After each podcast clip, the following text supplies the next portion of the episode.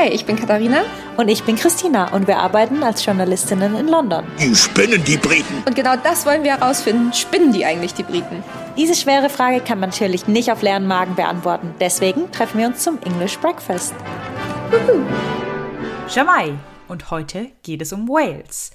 Wir haben in unserer letzten Folge ja über Schottland gesprochen und dachten uns, dass wir euch jetzt einfach den nächsten Teil des Vereinigten Königreichs vorstellen, also Wales. Wales isn't just Tom Jones. Wales ist nicht nur Tom Jones, walisischer Kuchen, Narzissen, Rugby und Drachen. Natürlich sind all diese Dinge wichtig. Ich würde Leute auffordern, wenn sie interessiert an unserem Land sind, etwas tiefer zu graben und an den Stereotypen vorbeizuschauen. Was man findet, ist ein tolles Land voller Kontraste. Das war übrigens Warren, von dem hören wir nachher noch mehr. Er ist ein in London lebender Waliser. So, aber wie immer fangen wir jetzt natürlich erstmal mit der Geschichte an. Und zwar geht es da schon los im Jahre 250.000 vor Christus. Uh. Seitdem soll Wales nämlich bewohnt sein, sagen die Experten. Wales als Land gibt es quasi seit 1536. Damals war Henry VII. an der Macht. Der wurde auch in Wales geboren. Gab es einen sogenannten Act of Union. Das erklären wir später auch noch. Und zack, Wales war Wales. Aber so einfach ist es dann leider nämlich doch nicht. Das hören wir auf jeden Fall später noch. Erstmal vielleicht als Info, die heutigen Waliser stammen von vielen Völkern ab. Zum Beispiel keltische Stämme kamen aus Europa, so 500 bis 100 vor Christus und haben sich da eben angesiedelt.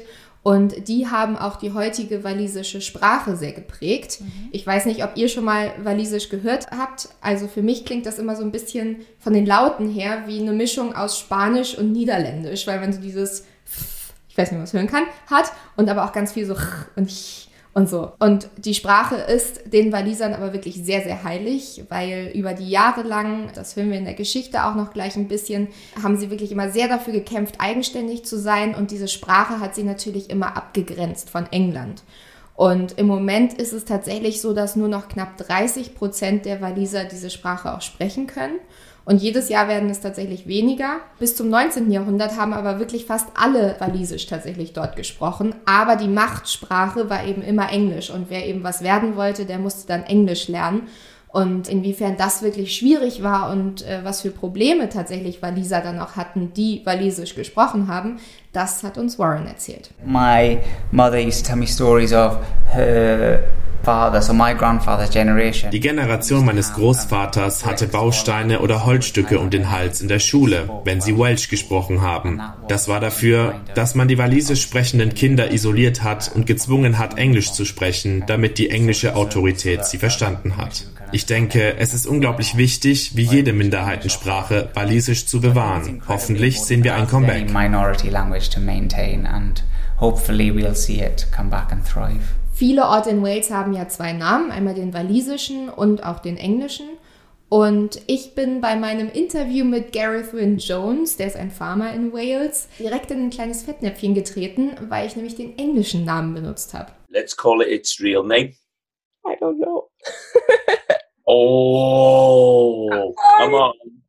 Erery. Erery. Erery. Erery. That's what it's called. Erery. Snowden was a made up name. Oh.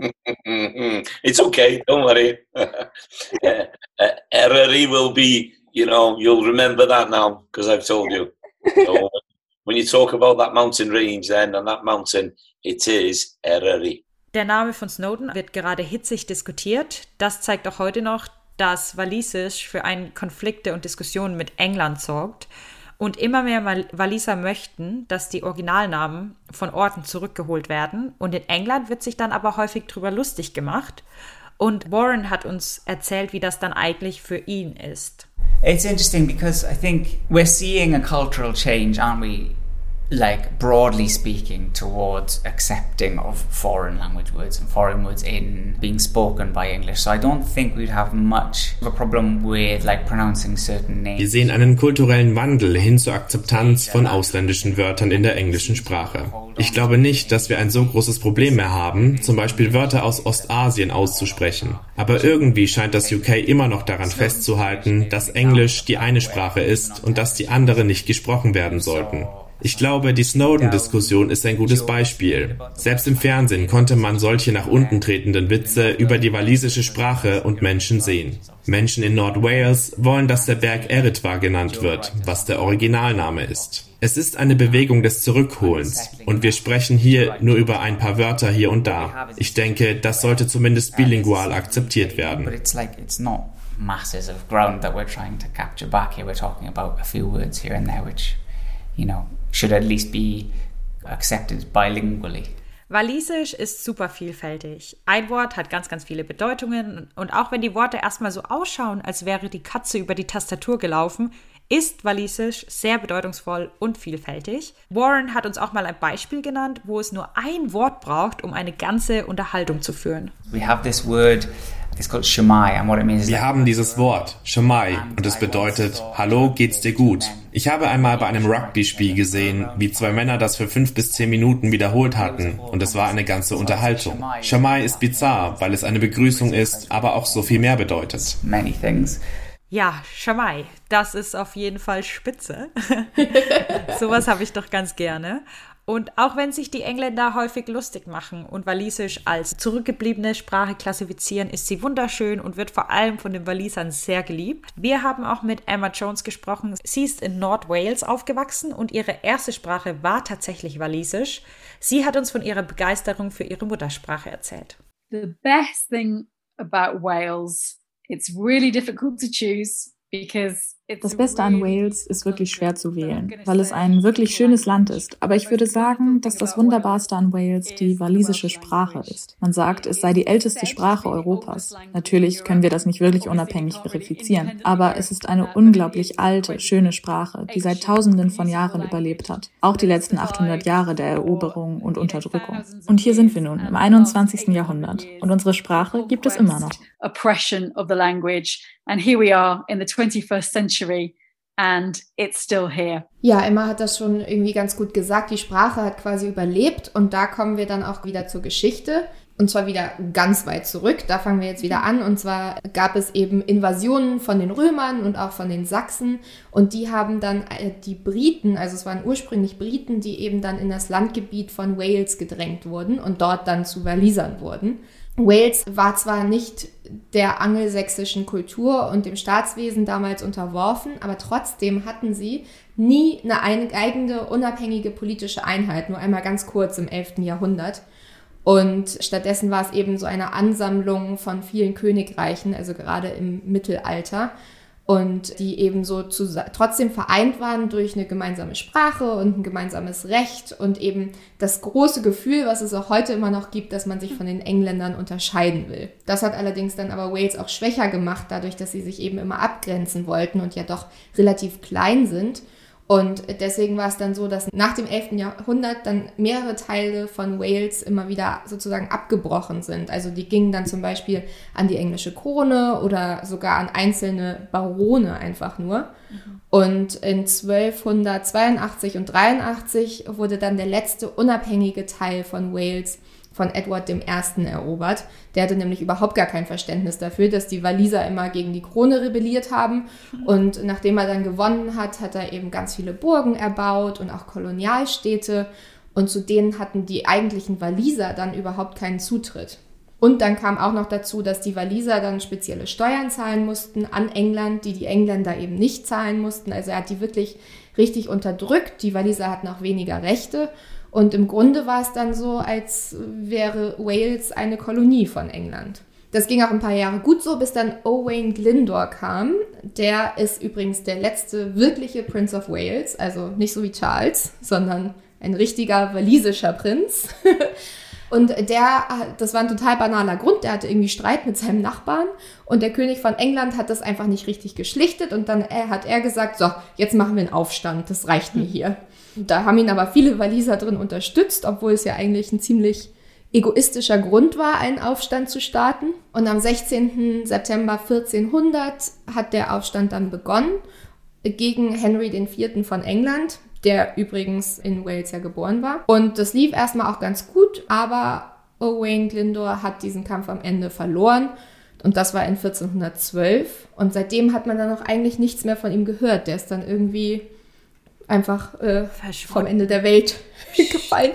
Er hat wohl noch gelebt, heißt es. Aber als dann Henry der Vierte 1413 gestorben ist und sein Nachfolger dann Henry V war, wurden die walisischen Rebellen nicht mehr verfolgt. Also bis dahin hatte es immer wieder so kleinere Aufstände von Banditenbanden gegeben. Und Henry V. hat dann gesagt, wir begnadigen euch jetzt und haben eben damit angefangen. Aber der Sohn von Orwain hat bis 1421 die Begnadigung tatsächlich abgelehnt. Und deswegen sagen einige Historiker, dass er dann eben in dem Jahr gestorben ist. Also diese Rebellion war für die Waliser damals sehr wichtig, aber sie hat eben auch dazu geführt, dass dieses gemeinsame Leben, was sie irgendwie bis dahin relativ friedlich geschafft hatten mit England, ja komplett zerstört war. Und dadurch war eben auch die walisische Wirtschaft wirklich sehr geschädigt. Und weil es wirklich allen so schlimm ging, hat es am Ende dann doch zu einer Versöhnung geführt, weil sie gesagt haben, wir wollen einfach diesen Krieg in Anführungsstrichen nicht mehr haben. Und trotzdem war es dann aber weiterhin so, dass die Engländer gesagt haben, aber die Waliser sind weiterhin sozusagen eine niedere Rasse. Und dann hat es eben bestimmte Rassengesetze gegeben, die den Walisern weiterhin Rechte verweigert haben, auch wenn sie dann nicht mehr strafrechtlich verfolgt wurden. Die ganze turbulente Geschichte und auch die Unterdrückung, die hat das walisische Volk und die walisische Identität und eine gemeinsame Identität eben geformt. Und wir haben Emma einmal gefragt, wie sich das dann eigentlich abzeichnet. A lot of visitors from from abroad if they're huge rugby fans, they probably know Wales is a separate country to, to England. But if you're not a rugby fan, you may not be aware that Wales is not another region of England. It is, in fact, a completely separate country. And Wales and the Welsh people, they originate from the Celts Viele Besucher aus dem Ausland, es sei denn, sie sind große Rugby-Fans, sind sich vielleicht nicht so ganz bewusst, dass Wales keine weitere Region Englands ist, sondern tatsächlich ein völlig eigenständiges Land. Wales und das walisische Volk stammen von den Kelten ab, wie die Schotten, die Iren und die Cornish. Und auf der anderen Seite des Meeres in Frankreich die Bretonen. Wir sind ein völlig anderes Volk. Die Kelten haben die Tradition, ziemlich wild und romantisch zu sein, auf eine Art und Weise, wie es die Angelsachsen in England nicht unbedingt unbedingt sind. Und ich denke, dass man das in der walisischen Kultur wiederfindet. Wir sind traditionell ein Volk des Gesanges, der Musik. Es ist ein Klischee, aber es hat seine Wurzeln in der Wahrheit. Es gibt so etwas wie Männerchöre. Zum Beispiel konnte meine Familie väterlicherseits sehr gut singen. Alle konnten singen.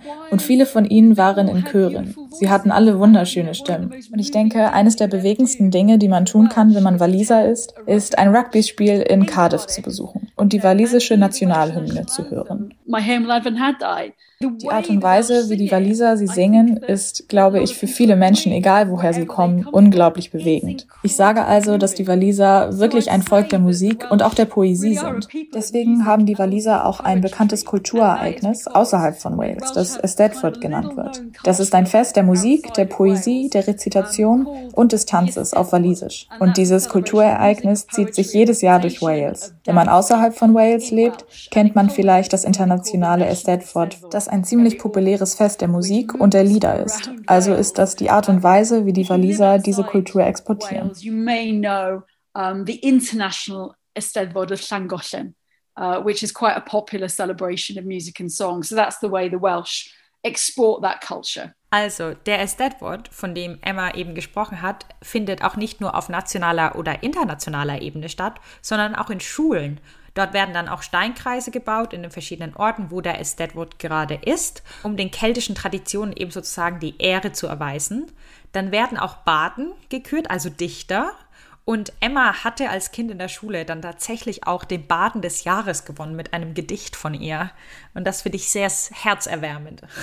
Wichtig hier ist, dass auch immer wieder in unseren Interviews aufgekommen ist, dass erstens mal die Waliser sich nicht mit den Engländern verwechseln lassen wollen und dann, um die Unabhängigkeit und die Eigenständigkeit ihres Landes hervorzuheben, sagen sie dann auch immer, nee, wir sind aber eigentlich auch keine Briten. Wir sind eigentlich ein eigenes Land. Wir sind Waliser. Wir haben eine ganz andere Herkunft als die Menschen in anderen Regionen. Und das macht auf eine Art und Weise, verbindet die das auch mit den Schotten, die so die gleiche Mentalität haben, die ihr eigenes Volk sind, die in ihrer eigenen Region leben, die sich selbst verwalten wollen. Und da sind schon sehr viele Parallelen.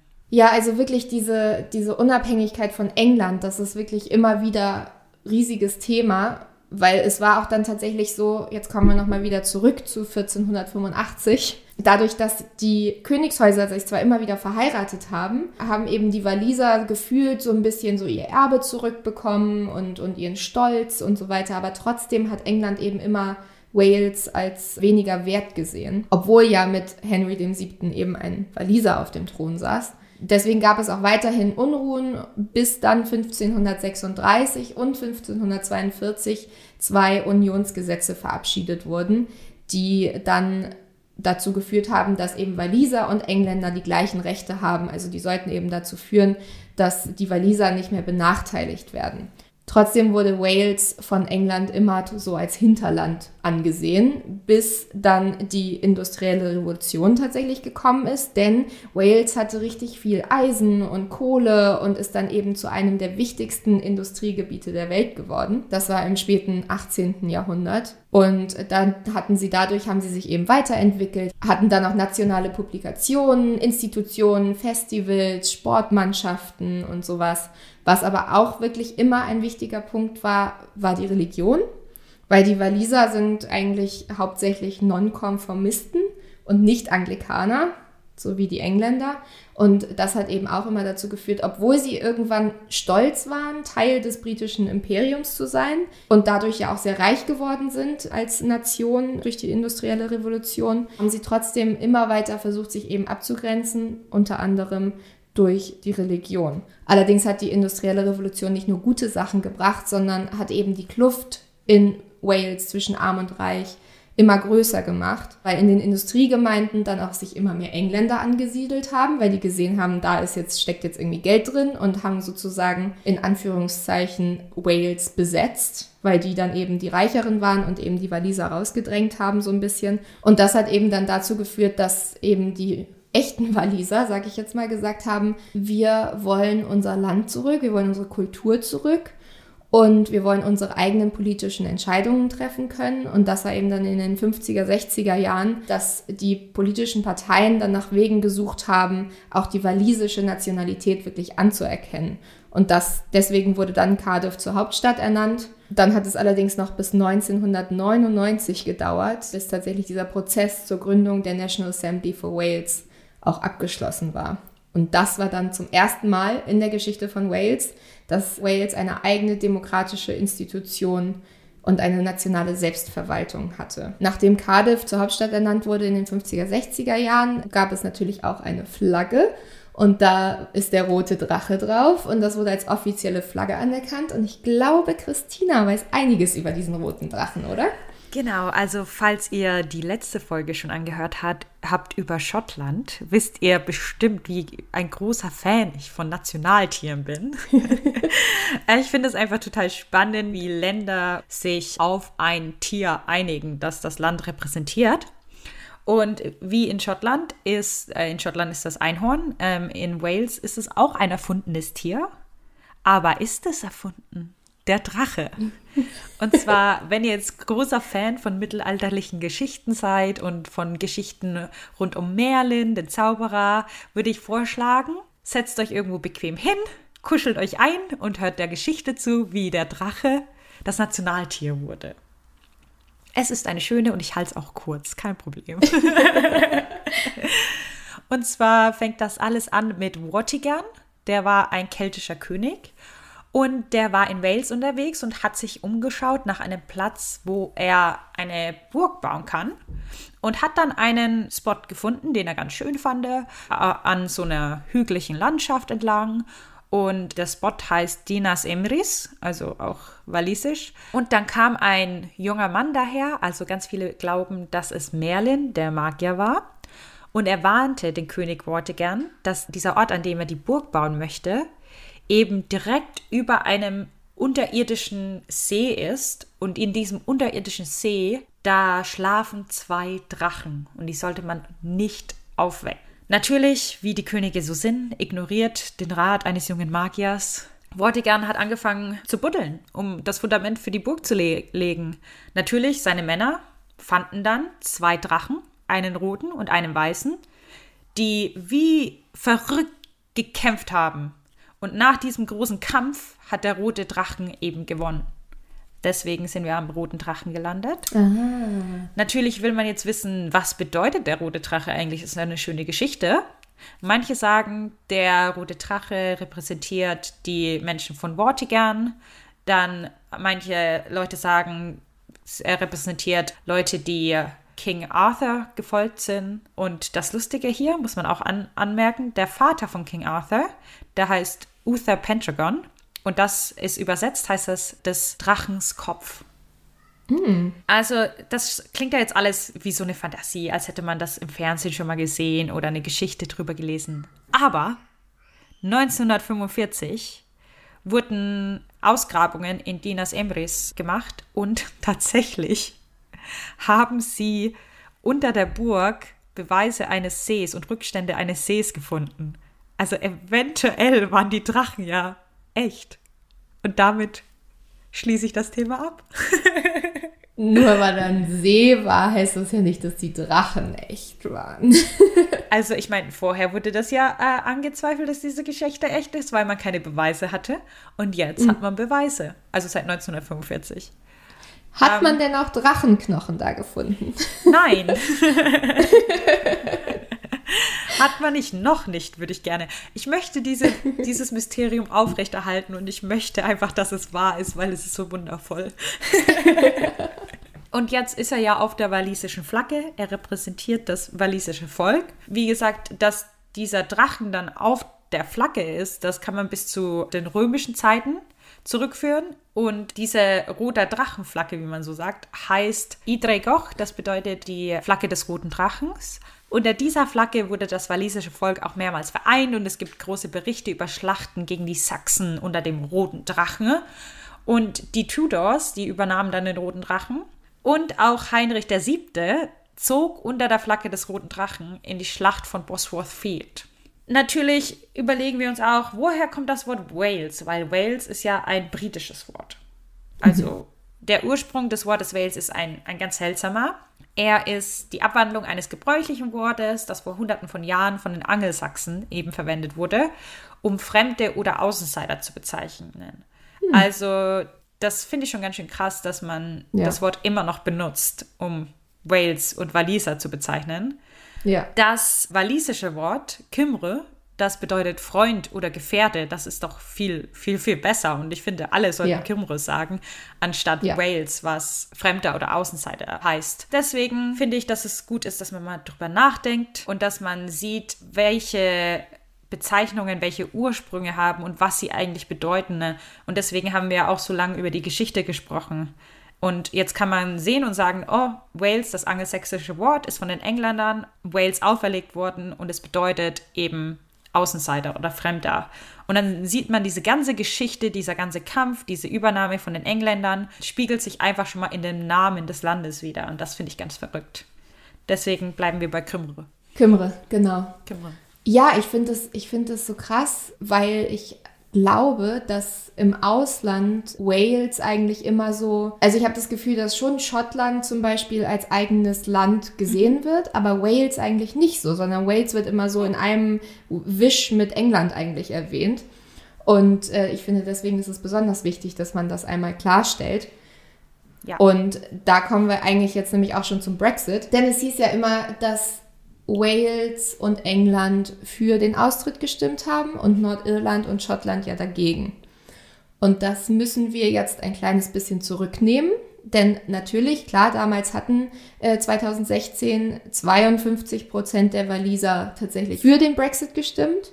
Aber man muss sich angucken, wer denn da genau abgestimmt hat. Denn das waren vor allem Engländer, besonders englische Rentner, die über die Grenze gezogen sind und eben dann ihre Rente in Wales verbracht haben. Und das hat nämlich jetzt äh, ein Professor für Geografie aus Oxford von der Uni herausgefunden, dass wirklich nicht die Waliser schuld sind an diesem Ergebnis, sondern die Engländer. Und zwar ungefähr 21 Prozent in der in Wales lebenden Menschen, das sind so 650.000 äh, in ganzen Zahlen, sind in England geboren. Und fast ein Viertel davon ist über 65 Jahre alt. Wenn man sich jetzt nochmal die totalen Zahlen anguckt, dann hat Wales nur mit 82.000 Menschen Mehrheit für den Brexit gestimmt. Also das sind halt die ganzen alten Engländer. Natürlich gibt es bestimmt auch Waliser, die den Brexit wollten, aber generell ist es eben so. Und man sagt halt, dass gerade diese Grenzstädte und Gebiete in äh, Wales, die große englische Gemeinden haben, wie zum Beispiel Wrexham oder Powys, eben einen höheren Teil der Leave-Stimmen hatten, während die walisischsprachigen Gebiete, wie zum Beispiel Gwynedd, ich hoffe, ich habe das richtig ausgesprochen, ziemlich hohe Remain-Stimmen hatten. Die Waliser wollten also eigentlich gar nicht raus.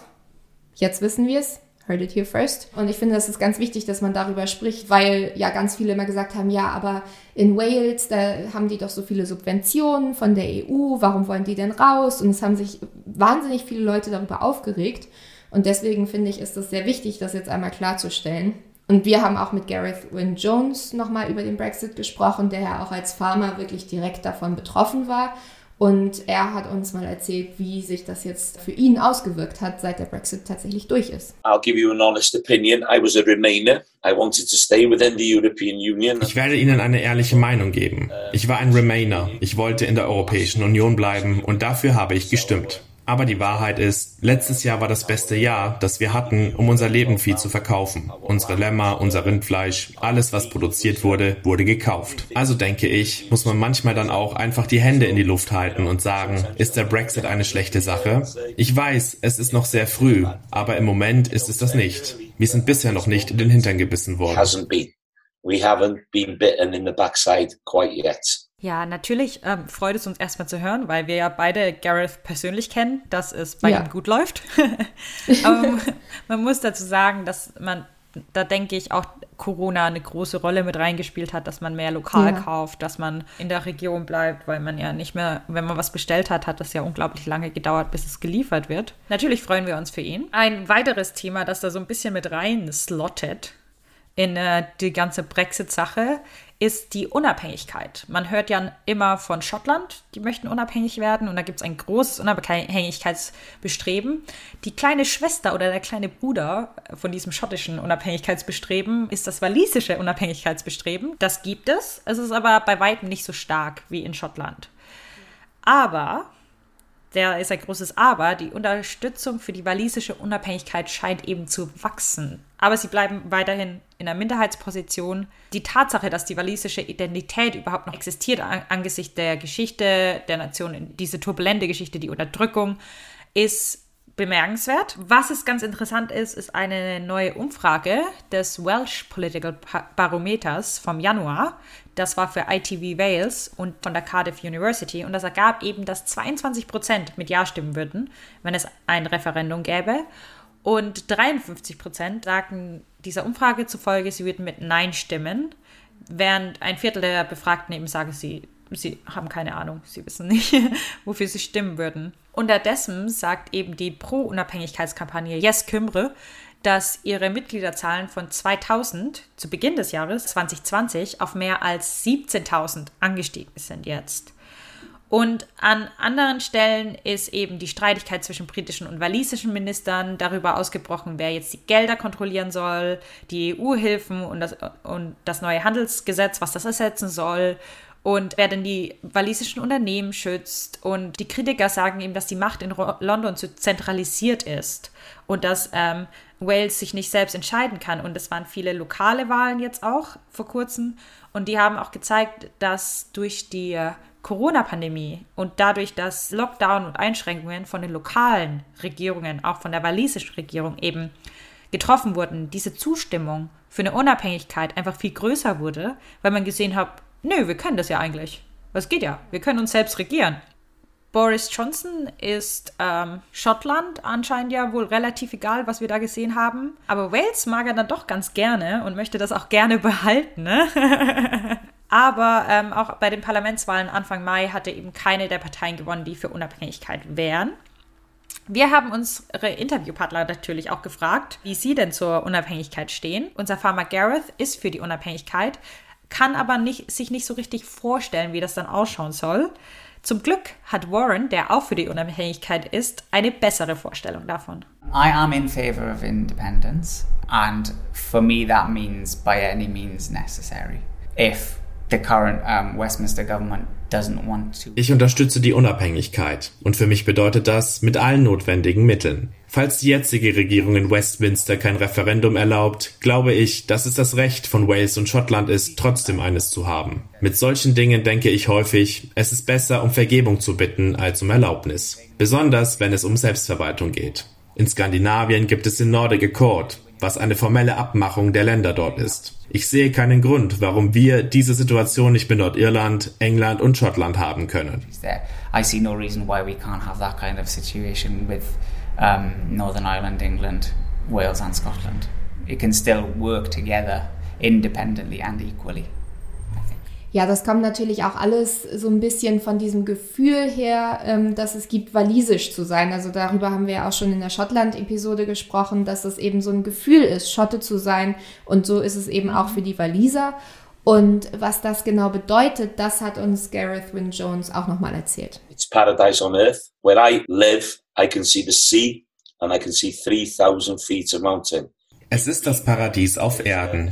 Dort, wo ich wohne, kann ich das Meer sehen und ich kann tausend Meter hohe Berge sehen. Du warst schon dort. Es gibt ein walisisches Sprichwort, das besagt, dass die Seele hier Ruhe findet. Während dieser Pandemie konnten so viele Menschen nicht hierher kommen.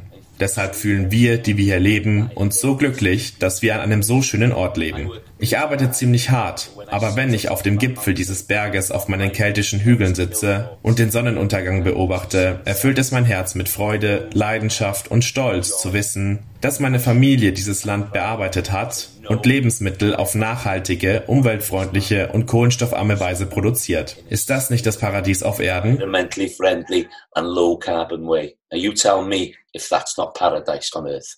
Ein Teil tatsächlich, der besonders für Gareth wichtig ist, so als Farmer, ist, wie man mit dem Land lebt und wie man eben nachhaltig ist und sich auch tatsächlich mit der Natur so in, in, im Einklang befindet. Und das hat er uns auch nochmal erzählt, wie das eben für ihn ist, auch in seiner Arbeit als Farmer. Well, if you farm with nature, your ecosystems, your soil systems, your water systems, everything is pure and clean.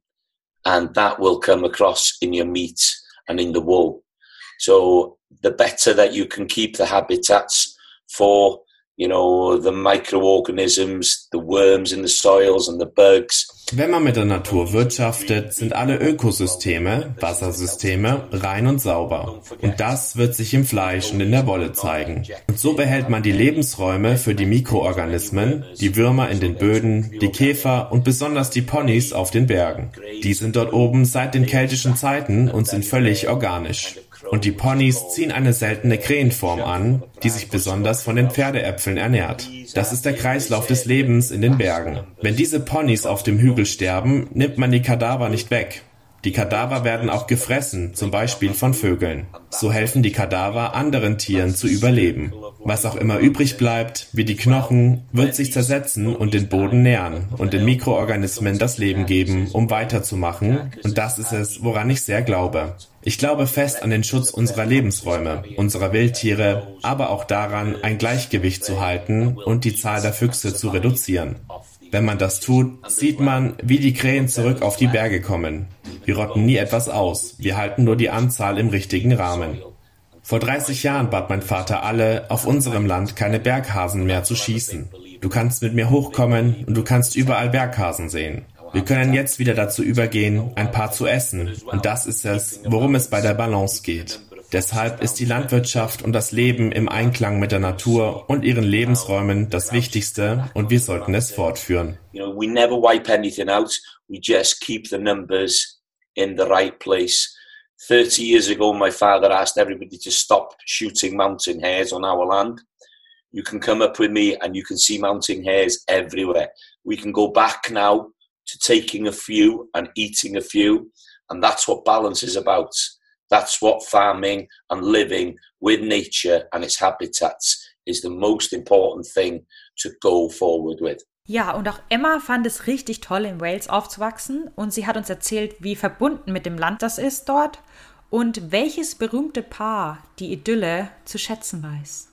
You know, Anglesey is incredibly beautiful. Anglesey ist unglaublich schön und es ist auch unglaublich abgelegen. Es ist definitiv eine der eher ländlichen Gegenden von Wales. Es heißt, was so viel bedeutet wie Anglesey, die Mutter von Wales. Wenn man sich Wales anschaut, ist vieles sehr hügelig. Vieles ist unfruchtbar. Und deshalb haben wir so viele Schafzüchter in den Bergen. Aber Anglesey ist extrem flach und es wird viel Getreide angebaut. Natürlich sind wir auf allen Seiten von Wasser umgeben und das wilde Meer ist einfach wunderschön schön. Es gibt unglaubliche Aussichten in Richtung Irland und in den Westen Großbritanniens. Ich nehme an, dass die Tatsache, dass Anglesey ziemlich abgelegen ist, der Grund dafür ist, dass Kate und William es wirklich genossen haben, hier zu leben. Einige von euch, die zuhören, wissen vielleicht, dass Kate und William in der Anfangszeit ihrer Ehe ein paar Jahre hier auf Anglesey gelebt haben. Und der Grund, warum sie es liebten, war nicht nur, weil es wunderschön ist, sondern auch, weil die Leute wirklich bodenständig sind und man sie in Ruhe gelassen hat. So konnte man Kate im einzigen Waitress auf der Insel Insel sehen und sie wurde völlig in Ruhe gelassen. So Kate could be spotted in the one and only Waitrose on the island. That's quite an upmarket supermarket. She was totally left alone. And that sort of encapsulates Anglesey people. Die Waliser lieben ihr Land, die Natur und Umgebung. Wenn es um Burgen und Schlösser geht, sind sie aber ganz und gar nicht bodenständig, so wie Emma das erzählt hat. Katharina und ich sind ja für die Arbeit durch, das, durch Wales gereist und haben da einige der atemberaubenden Schlösser bewundern dürfen. Oh ja. Wir haben im Vorgespräch auch gemerkt, dass wir gar nicht mehr genau wissen, wie viele und welche Schlösser wir dann alles angeschaut haben. Aber ein Schloss, da wissen wir ganz, ganz, ganz, ganz, ganz sicher Bescheid, dass wir das angesehen, angeschaut haben. Das ist Conwy Castle. Und da waren wir nämlich richtig begeistert von, weil das so schön ist. Und was wir eben bei dieser Reise herausgefunden haben, ist, dass es diese wenig bekannte Tatsache ist, dass Wales mehr Burgen pro Quadratmeile hat als jedes andere Land in Europa. Also die Geschichte Wahnsinn. von Wales hat eine Landschaft hinterlassen, die mit Schlössern übersät ist, Schlössern und Burgen und von walisischen Prinzen und englischen Königen und jeder hat da seine Burg hingebaut. Das habt ihr jetzt schon beim, bei der Drachengeschichte gehört, dass die Burg ein wunderbares Symbolbild ist. Und tatsächlich, wenn man von Ort zu Ort fährt, jeder Ort hat irgendwie gefühlt eine Burg oder Burgruine. und das ist ja so ein kleines Land, das ist total verrückt. Conwy Castle ist eines der schönsten und prächtigsten, finde ich. Das ist eine mittelalterliche ja. Festung. Und die Burg hat einen 1,3 Kilometer langen Ring aus Stadtmauern und hat deswegen auch den Status eines Weltkulturerbes. Das ist einfach so bemerkenswert. Es ist mittelalterlich. Leute, merkt das euch. Und das wurde einfach innerhalb von vier Jahren gebaut. Vier Jahre. Ich finde es immer Wahnsinn, wenn man sich vorstellt, wie die damals ohne, die hatten ja nicht die Gerüste, die es heute gibt und die Sicherheitsmaßnahmen und so. Und die haben einfach diese riesigen Türme gebaut und diese ganzen äh, Mauern und so. Also wir standen ja auch vor vielen, vielen Schlössern. Da ähm, seht ihr bei Instagram auch nochmal. Uns, wie wir für Schlössern stehen. ja, auf, das es ist total beeindruckend. Ich will mal einen Vergleich dazu sagen. Die neue U-Bahn-Linie in London hat vier Jahre Verspätung. Und die modernste Technologie. Eines der bekanntesten Schlösser, die ihr vielleicht auch kennt, ist Carnarvon Castle. Dort wurde nämlich Prinz Charles zum Prince of Wales gekrönt. Und mhm. das habt ihr eventuell ja schon in der Crown gesehen, in der Netflix-Folge weil er das ganz Besondere an seiner Krönung war, das hat er als erster englischer Monarch gemacht, hat eine Rede auf Walisisch gehalten. Man, man kann über Charles sagen, was man will, da war auf jeden Fall eine gute Sache dabei, die er gemacht hat. Aber es gibt natürlich nicht nur viele Schlösser und Burgen, sondern Wales gehört ja immer noch zum Vereinigten Königreich. Das heißt, äh, sie haben die Verrücktheit der Briten, auch wenn sie sich nicht Briten nennen, dann trotzdem ein bisschen mitgeerbt und damit auch lustige Traditionen und Wettbewerbe. Und da haben wir eins rausgesucht, und zwar das Schlammtauchen. Ähm, das ist, da gibt es tatsächlich die Weltmatsch-Weltmeisterschaften mhm. seit über 30 Jahren schon. Und das findet statt in äh, einem kleinen walisischen Ort. Das ist sozusagen, man stellt sich das so vor, da ist so eine Wiese und da ist da so ein kleiner Fluss und der sieht nicht sehr appetitlich aus. Und davon haben sie sich quasi 60 Meter abgesteckt und dann tauchen eben die Teilnehmer da durch. Und derjenige, der am schnellsten taucht, der hat gewonnen. Ja, das ist ja wohl eher so ein Bach, oder? So ein, so ein kleines Rinnsal eigentlich. Ja. So eine ja, Furche genau. im Acker.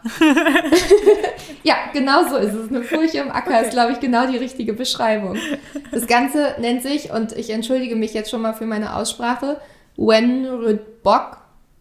Und Bock ist, glaube ich, Schlamm, wenn ich das richtig verstanden habe. Und wenn ihr euch jetzt fragt, wer ist denn auf diese Idee gekommen, durch einen kleinen Ackersee zu tauchen, dann habt ihr wahrscheinlich auch, könnt ihr euch das schon selber beantworten, denn natürlich wurde diese Idee in einem Pub geboren. Ich stelle mir das so vor, dass es so ein bisschen unfreiwillig war. Jemand war auf dem Weg nach Hause, nach dem Pub, ist in diesen, äh, diesen kleinen Bach gefallen und hat es geschafft, tatsächlich ein bisschen zu tauchen. Trotz seiner Trunkenheit ist wieder aufgestanden und dachte, boah, das war schnell, daraus machen wir jetzt eine Weltmeisterschaft. Das ist natürlich nicht bewiesen, aber ich glaube, so war's. Der Pub, in dem das Ganze erfunden wurde, heißt Newett Arms in Inclanwitted Wells. Okay. So heißt der Ort. Es ist eine kleine Stadt im Hochland von Mittel-Wales. Dieses Event findet jetzt schon zum 33. Mal statt und hat es auch in alle Reiseführer geschafft. Und jetzt kommen eben auch immer Leute, zum Beispiel aus Australien, aus Schweden, aus Deutschland, aus der Tschechischen Republik, kommen dorthin, um eben an dieser Weltmeisterschaft teilzunehmen. Also sag mal, Katharina, weil du das ja jetzt gerade so gesagt hast, äh, denkst du, die Waliser spinnen? ich glaube, dass sie zumindest ein kleines bisschen spinnen. Ich glaube, man muss auch einfach spinnen, wenn man von der Insel kommt und wenn man dort aufgewachsen ist und mit diesen ganzen weirden Traditionen. Aber ich fühle mich auch so ein kleines bisschen schlecht für die Waliser. Und zwar nicht irgendwie, dass ich äh, Mitleid mit denen habe in einer herabblickenden Art und Weise, sondern einfach, weil das einfach nicht bekannt ist, wie deren Geschichte ist und was die alles schon durchlebt haben und dass sie eigentlich ja von England besetzt wurden. Mhm und quasi seitdem wirklich stark kämpfen. Ich habe das Gefühl, bei Schottland weiß man eben immer, ja, die haben dann äh, gekämpft und irgendwann wurden die Königshäuser eben vereint. Ich weiß nicht, man hat das Gefühl, die Schotten sind stärker sozusagen und dass Wales immer so ein bisschen benachteiligt wird. Und das finde ich ziemlich unfair. Und deswegen finde ich es sehr wichtig, dass mehr Menschen darüber wissen, was die Waliser alles durchgemacht haben über die Zeit und wie es eben dazu gekommen ist, dass Wales jetzt ist, wie es ist. Ich dachte ja ziemlich lang, dass Wales spinnt, vor allem was das Brexit-Referendum angeht. Mhm. Aber nachdem diese Studie eben veröffentlicht wurde und wir uns da auch eingelesen hatten, nein, sie spinnen nicht. da bin ich ganz bei dir.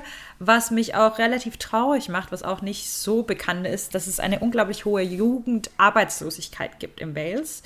Die ja. liegt, also das sind jetzt schon ältere Zahlen, die liegt so um die 15, 16 Prozent.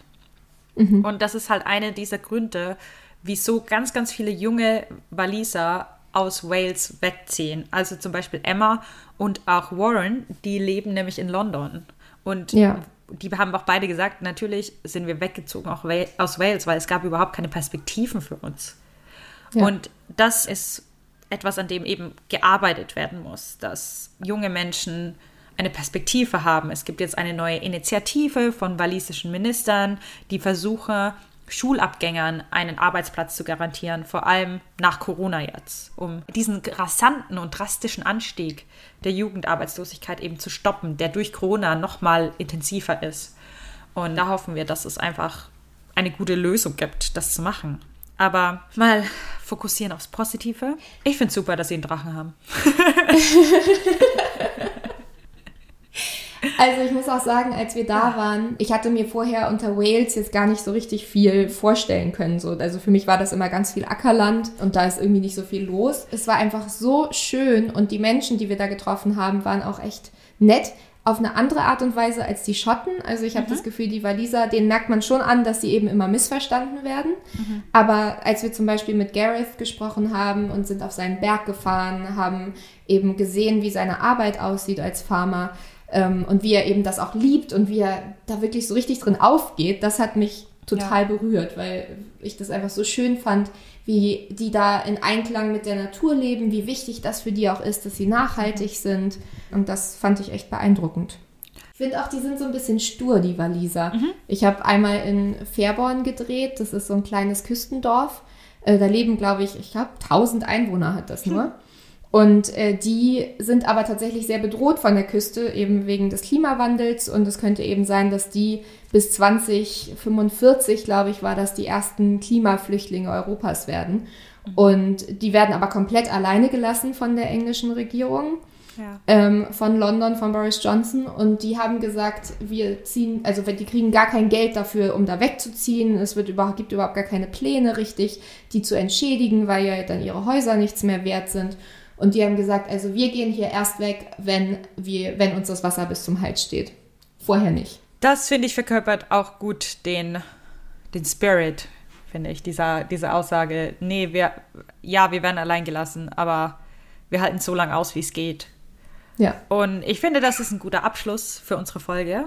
Ähm, Ja. Wenn ihr Fragen, Wünsche, Anregungen habt, Bilder von uns sehen wollt, wie wir in Wales vor Burgen stehen oder auf Hügeln oder am Meer, geht einfach auf Instagram at English Breakfast der Podcast. Und ihr könnt uns natürlich auch wie immer eine E-Mail schreiben und zwar unter englishbreakfast.podcast@gmail.com.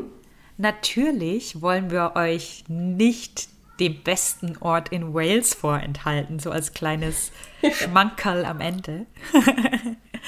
Und zwar, ihr habt alle bestimmt schon von dem Ort mit dem längsten Namen in Europa gehört. Und wir haben natürlich Emma gefragt, ob sie uns bitte einmal zeigen kann, wie man den ausspricht. Und damit verabschieden wir uns heute von euch. It is on Anglesey, where I grew up. So I would be in big trouble if I didn't know how to pronounce it. So it's Llanfair Pwllgwyngyll Gorger Chwindrobwys Santa Ceiliog Ogofgoch.